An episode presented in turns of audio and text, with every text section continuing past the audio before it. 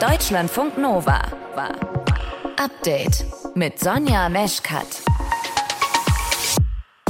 Die Party war gut, die Nacht war lang mit dem ein oder anderen Kaltgetränk. Nur bitte, bitte am nächsten Morgen keine Kopfschmerzen. Dieser Trick hier ist gar nicht so clever, wie er klingt. Nach einer Party hat man viel getrunken, will morgen keine Kopfschmerzen haben, dann nimmt man schon gleich bevor man ins Bett geht so eine Kopfschmerztablette. Aber das erhöht das Risiko, dass man Magenblutungen bekommt oder ein Magengeschwür. Sagt Medizinjournalistin Christina Sartori. Wir haben mit ihr darüber gesprochen, wie man Medikamente richtig einnimmt und auf welche Wechselwirkungen man achten sollte. Außerdem kümmern wir uns um Kohlensäure. Ja, genau das, was ihr so aus der Limo kennt oder im Bier oder dem Sekt. Kohlensäure ist im Moment Mangelware bei uns. Und das hat auch etwas mit der Düngemittelproduktion zu tun. Das klingt ein bisschen verrückt. Unser Reporter David Freches erklärt euch jetzt schon mal kurz den Zusammenhang. Ein großer Teil der Kohlensäure in Deutschland kommt vom Chemiekonzern BASF mit seiner Düngemittelproduktion. BASF hat die Düngemittelproduktion aber europaweit gedrosselt und der Kohlensäuremangel ist auch ein Resultat daraus. Mehr Details dann gleich. Infos zum Begräbnis der Queen gibt es natürlich auch noch. Das alles im frischen Podcast vom Update heute am 19. September. Ihr hört zu? Das ist schön. Deutschlandfunk Nova. Und ja, man kann sich auch mal selbst loben. Olaf Scholz, bitteschön. Ich glaube, es war eine der besten Ideen, die wir hatten. Das war die Bilanz, seine Bilanz vor knapp drei Wochen. Da ist das 9-Euro-Monatsticket ausgelaufen und es war eben ein riesengroßer Erfolg. Juni, Juli und August war das bundesweite Ticket für Busse und Bahnen 52 Millionen Mal verkauft worden. Und weil das Ganze eben so ein Erfolg gewesen ist, gibt es den Wunsch nach einem Nachfolgeangebot. Heute haben die Verkehrsministerinnen und Minister von Bund und Ländern in einer Sonderkonferenz genau darüber gesprochen. Amelie Fröhlich aus den Deutschlandfunk Nova Nachrichten. Was ist das Ergebnis? Dass es mit Beginn des kommenden Jahres, also zum 1. Januar 2023, eine Nachfolgelösung für den öffentlichen Personennahverkehr geben soll. Das war die einheitliche Botschaft des Treffens heute. Der Bund und alle Länder sind dafür. Und wie konkret sind die Pläne? Ja, viel konkreter als das, was ich gerade gesagt habe, sind die Pläne noch nicht. Äh, wie die Lösung genau aussieht, das ist noch unklar. Es soll aber in gut drei Wochen mehr Klarheit geben. Bei der nächsten Verkehrsministerkonferenz am 12. und 13. Oktober ist die. Da soll ein Eckpunktepapier vorliegen.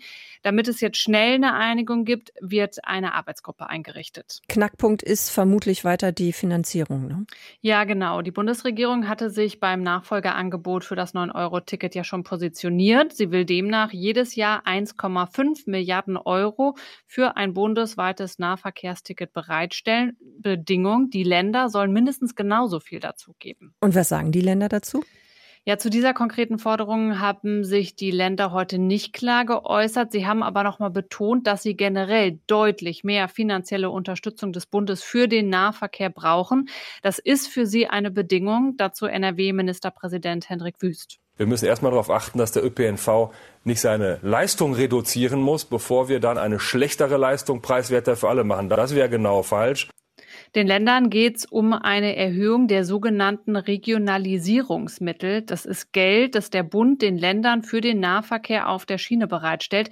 Das Geld, das hat erstmal überhaupt nichts mit dem 9-Euro-Nachfolgeticket zu tun. Aber alle Länder sagen, bei diesen Mitteln, da brauchen wir dringend, und zwar eigentlich sofort, Milliarden zusätzlich vom Bund. Zum einen wegen der hohen Energiepreise, zum anderen müsse der Nahverkehr ausgebaut werden, wenn die Nachfrage steige. Da geht es um Verbesserungen Verbesserungen beim Streckennetz, um neue Fahrzeuge, um den Ausbau der Barrierefreiheit und auch um eine engere Taktung der Züge. Und was sagt der Bund dazu? Bundesverkehrsminister Volker Wissing hat Verständnis für die Forderung gezeigt, dazu aber nur gesagt, das sei noch zu klären. Also ist da relativ vage geblieben. Wie teuer könnte denn so ein Nachfolgeticket für Verbraucherinnen und Verbraucher, also für uns alle werden? Ja, da ist heute kein neuer Preis ins Spiel gebracht worden. Die Spanne, die diskutiert wird, die liegt ja zwischen 49 und 69 Euro. Allerdings, wenn wir mal die 69 Euro pro Monat nehmen würden, dann wären das auf das Jahr gerechnet 828 Euro.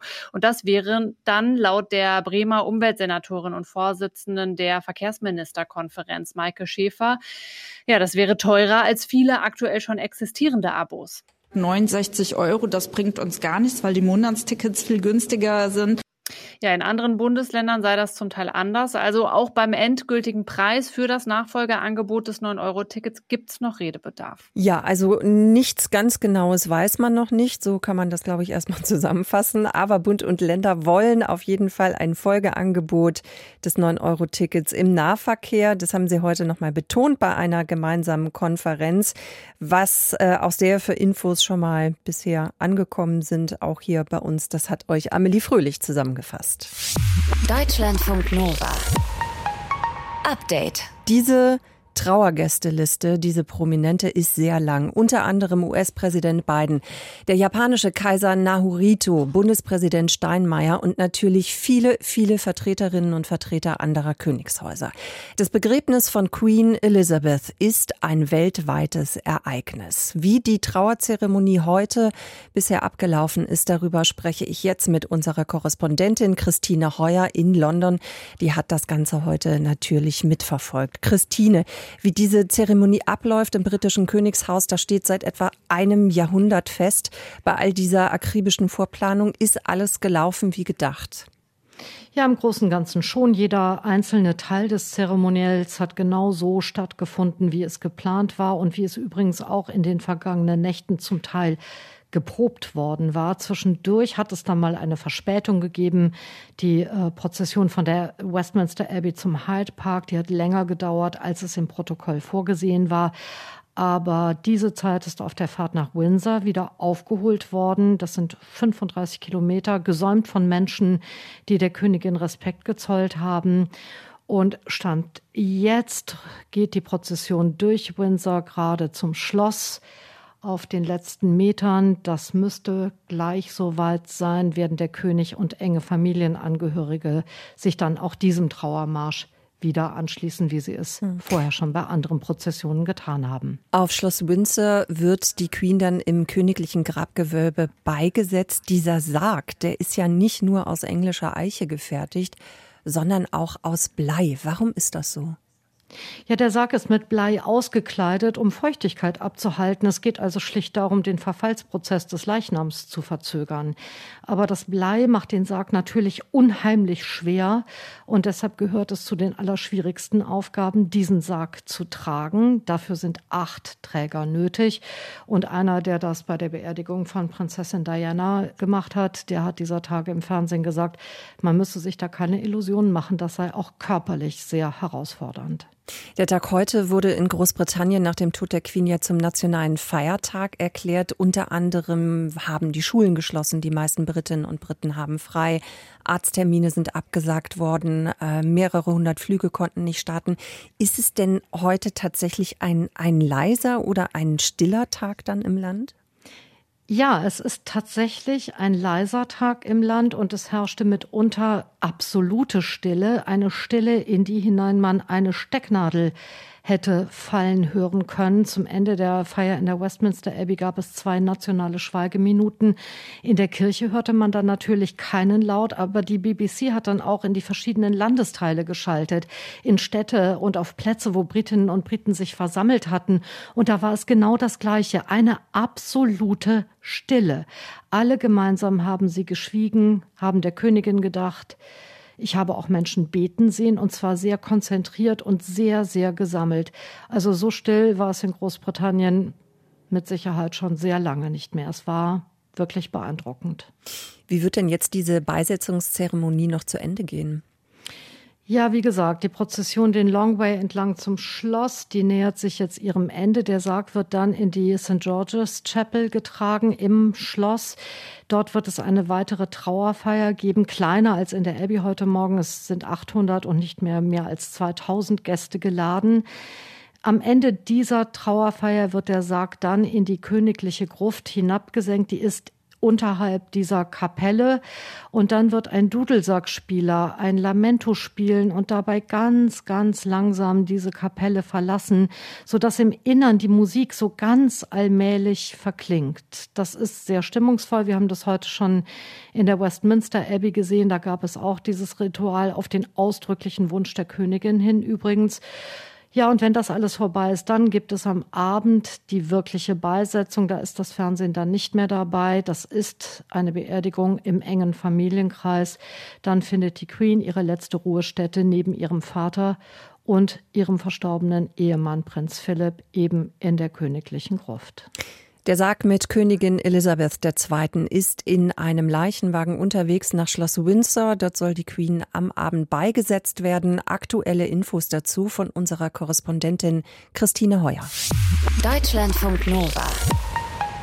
Update. Bei Kopfschmerzen, Fieber oder einer Entzündung oder anderen Fiesematenten, da helfen meistens Medikamente. Schilddrüsenunter- oder Überfunktion, Bluthochdruck oder Schwangerschaftsverhütung, da können Tabletten das Leben erleichtern oder sogar retten.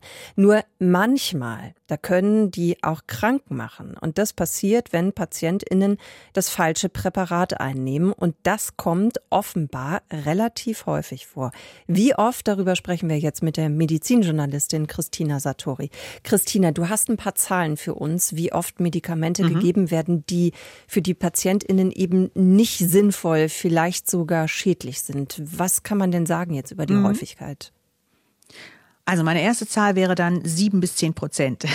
Das sind Studien, da hat man mal geguckt, wie oft das im Krankenhaus vorkommt.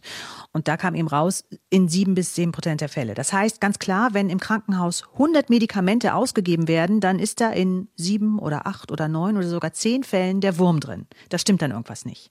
Manchmal ist das nicht so schlimm, da merkt der Patient nichts. Manchmal wird die Patientin dadurch aber noch kränker. Und das sind jetzt nur die Zahlen fürs Krankenhaus, weil natürlich passiert das auch mal in der Praxis, wenn man vom Hausarzt, von der Frauenärztin oder so ein Medikament verschrieben bekommt. Oder wenn man ganz ohne Arzt oder Ärztin eine Kopfschmerztablette einnimmt. Also das betrifft jeden, egal wie alt, egal welches Geschlecht. Aber woher kommt das? Also was läuft da schief? Da gibt's verschiedene Sachen, die schieflaufen. Einmal, die Ärztin kann ein falsches Medikament verordnen, weil sie eine bestimmte Nebenwirkung nicht kennt oder weil sie nicht weiß, dass der Patient ein anderes Medikament nimmt das, und das passt nicht zusammen. Oder der Arzt übersieht bei der Patientin, dass sie einen bestimmten Wirkstoff nicht verträgt. Es können auch einfach Patienten verwechselt werden. Gerade im Krankenhaus kann das vorkommen. Oder ähm, jemand erhält die falsche Dosis von dem Medikament. Und je nachdem, was das für ein Medikament ist, kann das eben heftige Folgen haben. Zum Beispiel, welche sind das? Können das sein? Im schlimmsten Fall kann das lebensgefährlich werden. Ähm, wenn ein Diabetespatient im Krankenhaus die falsche Dosis Insulin bekommt oder wenn eine Krebspatientin die Chemotherapie in der falschen Dosierung erhält. Ähm, es gibt eine ganze Reihe von Medikamenten, da kann eine falsche Dosierung richtig gefährlich werden. Zum Beispiel auch Blutverdünner, Narkosemittel, Beruhigungsmittel und so weiter. Dann gibt es noch den Fall, wenn jemand mehrere Medikamente bekommt, die schlecht zusammenpassen. Dann treten auch teilweise schwere Nebenwirkungen auf und manchmal werden die dann gar nicht erkannt als Nebenwirkung, sondern man denkt dann, oh, das ist eine neue Krankheit und dann kriegt der Patient noch mehr Medikamente obendrauf. Das kommt häufig bei älteren Menschen vor.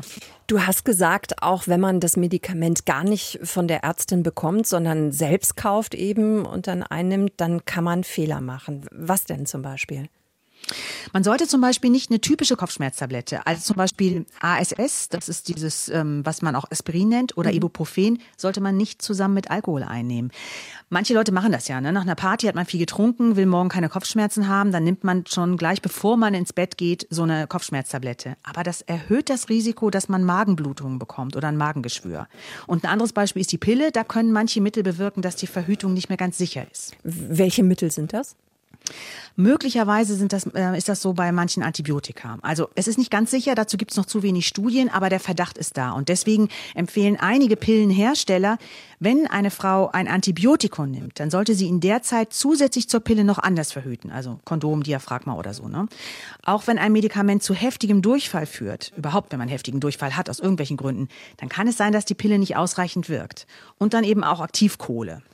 Du meinst, wenn man Aktivkohle nimmt, ne?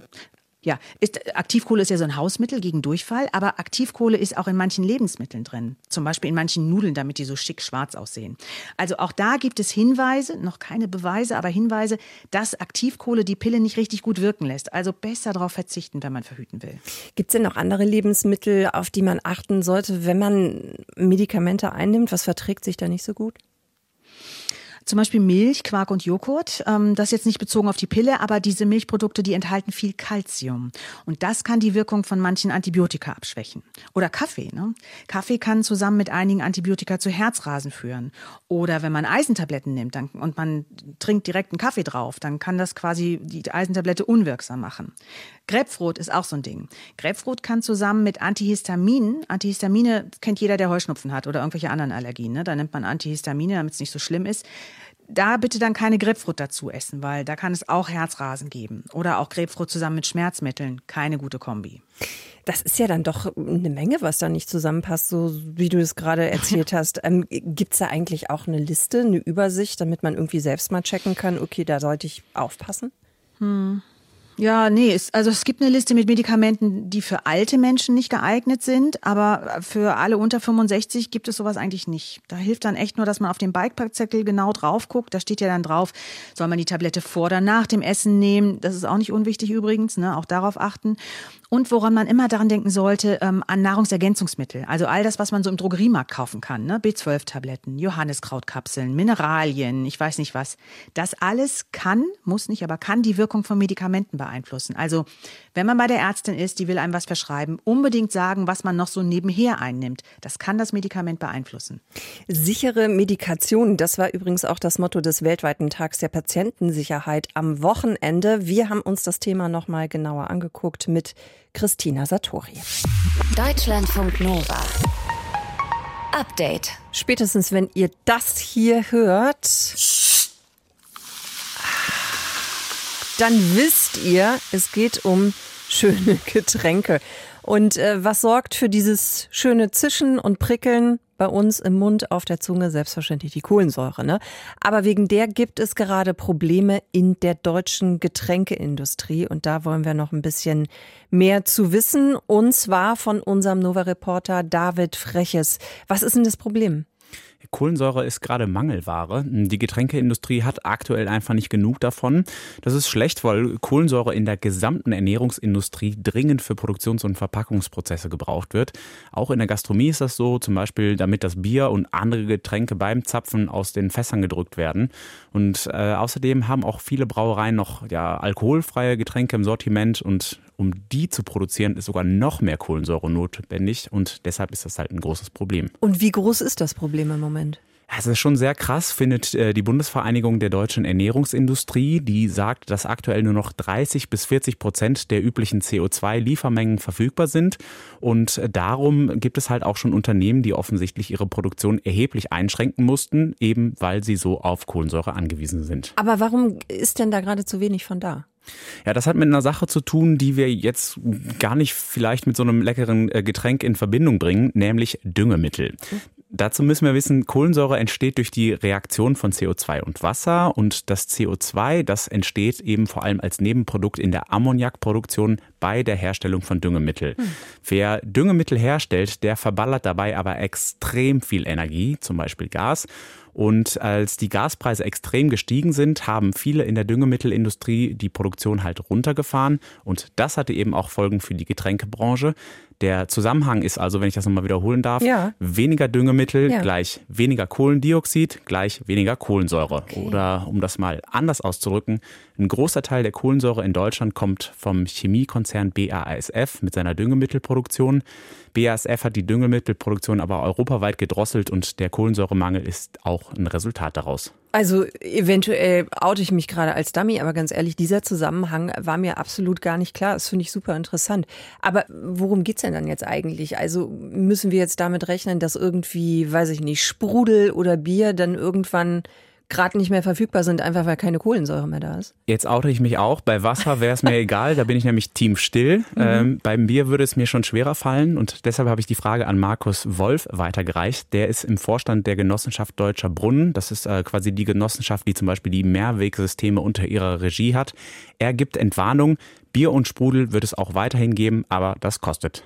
Nein, nein, nein. Also es geht hier eher wirklich um die Verfügbarkeit, denn um die preislichen Komponenten. Natürlich wird alles teurer in diesen Tagen, aber auch beim Bier, obwohl ich kein Brauer bin, ist sicherlich Malz und Hopfen wir, bestimmendere Elemente als das Thema Kohlensäure.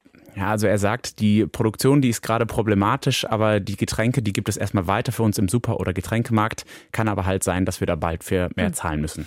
Okay, dann lass uns mal versuchen, zumindest so ein bisschen vorauszuschauen. Also Gas ist ja weiter teuer. Heißt das, dass das Problem mit der Kohlensäure dann auch weiter bestehen bleibt? Ja, davon ist auszugehen und das liegt eben an diesem Zusammenhang mit der Düngemittelproduktion. Immerhin hat Markus Wolf eine Hoffnung. Äh, er baut da zum Beispiel auf den großen Chemiekonzern BASF oder auf den Gaspreis, der ist seit Anfang September zumindest ein bisschen gesunken. Unsere Hoffnung besteht darin, dass der Gaspreis entweder subventioniert wird oder eben weiter sinkt. Dann ist es auch wieder für die Betriebe und ich sage mal, für den deutschen Kohlensäuremarkt ist 30 Prozent die BASF maßgeblich. Wenn die BASF ihre Produktion wieder anwirft, was Düngemittel angeht, dann ist auch unser Problem gelöst. Ja, und dann muss ich sowohl Team Still als auch Team Sprudel keine Sorgen mehr machen. Ja, wie für alles quasi in der deutschen Getränkeindustrie ist Kohlensäure aktuell Mangelware. Für die Hersteller ist das alles andere als prickelnd. Man könnte auch sagen, schön. Die ersten von ihnen haben bereits die Produktion eingestellt. Was das unter anderem zu tun hat mit der Düngemittelproduktion, das hat uns David Freches aus dem Nova-Team erklärt. Deutschlandfunk Nova. Update. Immer Montag bis Freitag auf deutschlandfunknova.de und überall, wo es Podcasts gibt. Deutschlandfunk Nova.